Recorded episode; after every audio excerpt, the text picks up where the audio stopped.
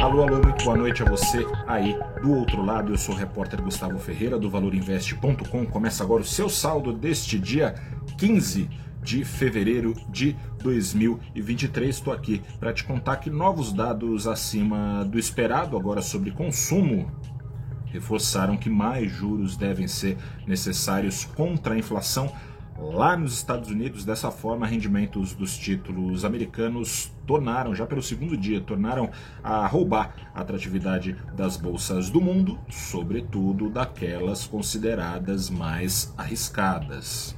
Mas, diferentemente de ontem, a Bolsa do Brasil foi retirada dessa caixinha serviu de gatilho para a disparada do Ibovespa, a passagem do ministro da Fazenda, Fernando Haddad, por um evento promovido nessa manhã pelo banco BTG Pactual, e assim o principal índice da nossa bolsa, que chegou a subir em parte do dia mais de 2%, fechou ainda com alta expressiva de 1,6%, enquanto o dólar, aí sim, alinhado ao ritmo externo, o dólar ficou mais caro, 0,4%, foi aos R$ 5,22.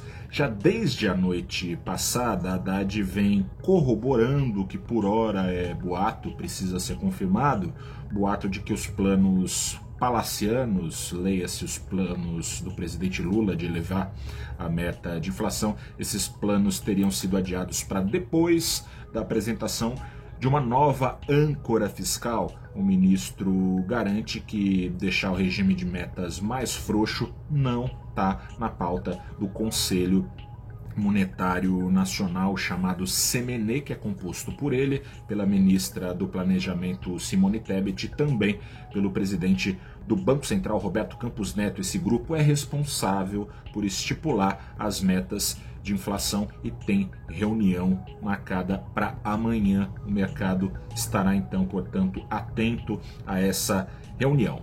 Já no evento de hoje, Haddad assegurou que a prioridade é o tal do arcabouço, a âncora fiscal, uma regra que pretende devolver estabilidade à trajetória da dívida pública. Mais do que dar prioridade, Haddad antecipou a promessa de apresentação desse plano de abril para março. E se assim for, as expectativas de inflação que hoje sobem e retardam a queda de juros do Brasil, essas expectativas podem começar a esfriar, abrindo espaço para queda de juros o quanto antes. Além de Haddad, três gurus do mercado ajudaram a acalmar um pouco os ânimos dos investidores. Também num evento do BTG, eles demonstraram a tal boa vontade com o governo que foi cobrada faz um dia por Campos Neto, do Banco Central, mesmo Campos Neto, que tem recebido críticas muitas vezes pesadas do presidente Lula. Rogério Xavier, da SPX Capital, Luiz Stuberger, da Verde Asset e André Jakuski, da JGP. Eles defenderam, assim como Lula tem feito, uma meta de inflação maior e assim como Lula por julgar a atual meta inexequível. Não dá para dizer que sejam lulistas de carteirinha, nunca foram. Por outro lado, portanto, eles apontaram para a falta de credibilidade da política fiscal, isso como uma razão da resistência da média do mercado, justamente a essa ideia de subir metas de inflação na ânsia de assim reduzir o nível de juros. Amanhã, portanto, Vale ficar atento, o mercado deve estar em expectativa em relação aos desdobramentos dessa aguardada reunião do Conselho Monetário Nacional. Fico por aqui, boa noite, até a próxima e tchau.